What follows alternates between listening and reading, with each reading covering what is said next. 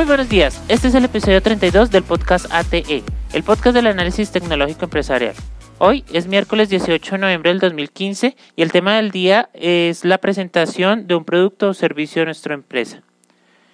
Para este tema del día, digamos que la fuente, por decirlo de alguna manera, eh, son mis experiencias como emprendedor. Eh, piensas muchas veces eh, en el mismo producto o servicio que en la venta que vas a realizar. Una de las formas de vender es realizar una presentación a un prospecto. Ya podemos después mirar cómo se consiguen estos prospectos, pero hay algunas plataformas en Internet que, sobre todo en la parte de programación y desarrollo, te solicitan una presentación de un producto para una propuesta que tú estés realizando. Entonces, lo que en realidad debemos tener es una plantilla de presentación que se pueda adaptar a las diferentes necesidades de nuestros prospectos individualmente. No es como, por ejemplo, mandar un correo para todo el mundo que resulta siendo spam y no tiene tanta acogida. Es muy diferente. Hola Alejandro, esta presentación ha sido eh, pensada exclusivamente para ti, ya que tu empresa tal, tu empresa ortizvidas.com, eh, presenta eh, servicios de consultoría por lo que pensamos que este servicio se puede adaptar a tus necesidades. No es una presentación de todos los servicios, que también la deberíamos tener, porque en algún caso podemos tener algún inversor, mm, pero o podemos tener una presentación de todos nuestros productos o servicios que deben ser de una forma muy breve, por ejemplo en eventos de networking, eh, pero por lo general debemos enfocar un producto o un par de productos a que se complementen muy bien, eh, no pueden ser individuales y no pueden hablarse de cosas muy aparte. Eh, para cada, no tantos segmentos, sino para cada cliente. Digamos que debemos hacer una investigación previa de ese cliente o de las necesidades que en realidad está teniendo. Esta propuesta que estamos realizando de una presentación, eh, por lo general no debería ser para, digamos, enviar el costo asumir el costo total. En algunos casos sí se puede porque algunos productos ya tienen un costo fijo. En ese caso, si vamos a mandar un descuento especial, podríamos hacerlo por medio de esa presentación. Pero en mi caso, que por ejemplo son consultorías, eh, los precios son variables y la presentación debe estar enfocada más a conseguir una cita con un prospecto y ahí sí hablar de precios, costos e incluso hacer la firma y la venta como tal, cerrar esa venta ya. O sea que este sería un primer paso que eh, realizar la venta con, esta presentación. Esta presentación que les recomiendo es una plantilla, de nuevo lo, repito, es una plantilla eh, que tiene algunos campos que se puedan variar. La plantilla más que todo debe ser el diseño, debe ser más la estructura lógica de presentación.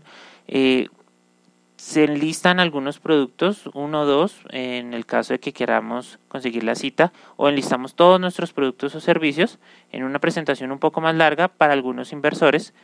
Eh, debemos pensar en que no debe ser una presentación común y corriente, de esas eh, básicas que son texto largo, larguísimo, cero imágenes, eh, cero cosas que se salgan de lo común. Se recomienda siempre salirse del, del marco por eso empezó a aparecer herramientas como Prezi.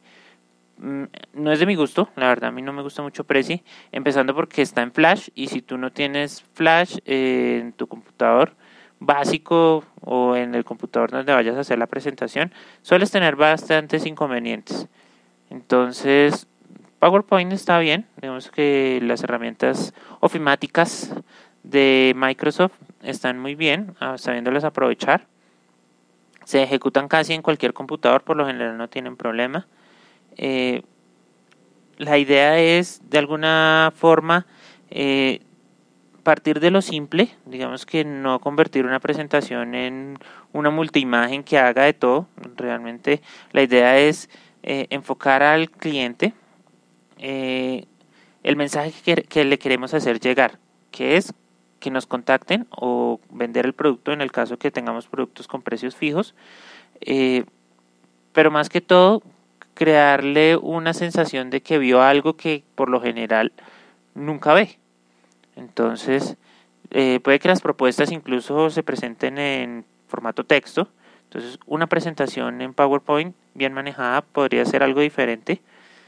Mm, se recomiendan los colores que no sean muy fuertes, porque un color muy fuerte eh, distrae a la persona. Digamos que incluso puede ser un color muy oscuro en la presentación con letra clara que contraste o al revés. Eh, se recomienda el uso del color rojo para cosas importantes, para resaltar mm, alguna cosa que queramos que el prospecto recuerde.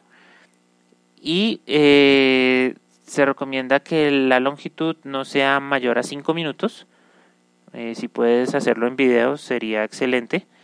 Mm, pero nosotros como cuando estamos emprendiendo, por lo general no tenemos las habilidades para hacer un video profesional o un video que sea cómico, una, digamos que eso depende más del carisma, pero una presentación está bien, eh, entonces podrías automatizarla o, convertirla en video.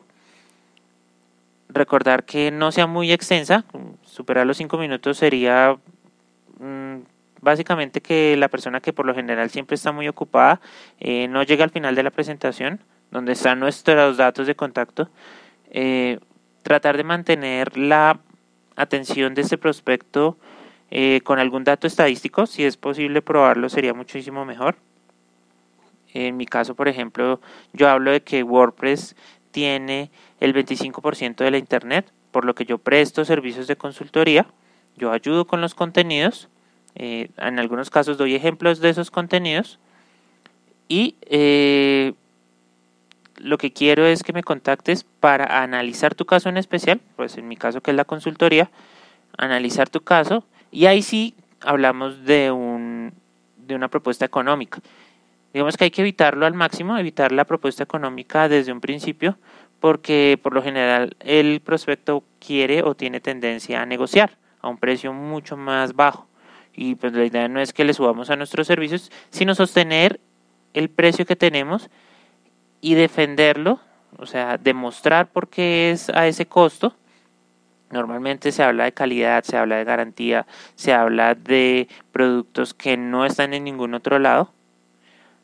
Para hablar de este tipo de productos hay que tener muy buenas fuentes, pero eh, la idea no es una negociación sobre el precio, sino demostrar que ese producto o servicio que estamos ofreciéndole a este prospecto eh, sea de su interés, le sea, mm, digamos, útil y le va a ayudar a solucionar un problema, tal cual como nos lo comentaba Héctor Jiménez en la entrevista del podcast anterior. Entonces, este programa ya llega a su fin. Les deseo un feliz día, una valoración en iTunes o un me gusta en iBox. También recuerden que este mismo podcast lo pueden escuchar en YouTube, pueden seguirlo o pueden darle me gusta. Eh, y recuerda que si deseas contactarme puedes hacerlo en ortizvivas.com slash contacto. Gracias y hasta entonces.